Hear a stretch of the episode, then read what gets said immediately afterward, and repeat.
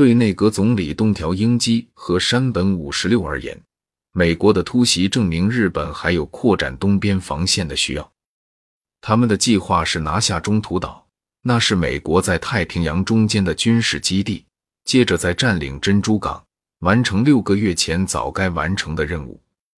日本没有料到美国已经成功破解他们的军事密码，早就知道了他们的计划。美国的太平洋舰队总司令切斯特尼米兹上将已为防卫中途岛做好了准备，他手下的航空母舰数量不及山本。但已全数到齐，布下了埋伏。山本五十六上路了，在数目远胜以往的大型舰队中负责打头阵。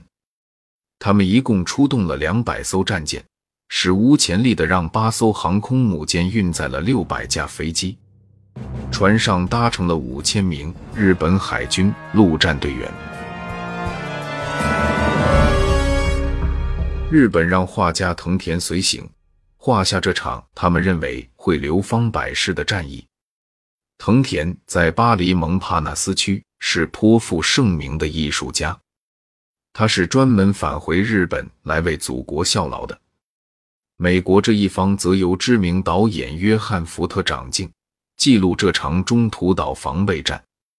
他将战争前夕的气氛营造得像西部片最终枪战前一刻一样，所有陆战队员都明白。明天必有一场激战。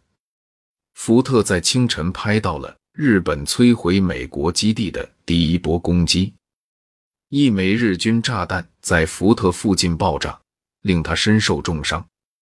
福特事后回忆，陆战队员说了一句话：“我的天哪，那一击可真够劲的。”他说：“和我在一起的陆战队员都只是十八到二十二岁的小伙子。”他们是我这辈子看过最冷静的人。我当时就觉得这场战争我们赢定了。美国航空母舰上的飞行员也同样年轻，差不多都刚从大学毕业。他们摆好姿势，让福特的摄影师拍下照片后，立即起飞去攻击日本舰队。第八鱼雷轰炸机中队负责先发的攻击。二十五岁的乔治·盖伊中尉是其中的一名飞行员，他机头朝下俯冲掠过日本舰队，日军航母上的高射炮将美国军机一架架击落。盖伊在浪头上低飞，他的飞机也被击落，他在水上飘着，奇迹般的没有受伤。他能看见数百英尺外不远处日军航母上的激烈战况。日本军机正在加油装弹，为第二波攻击做准备。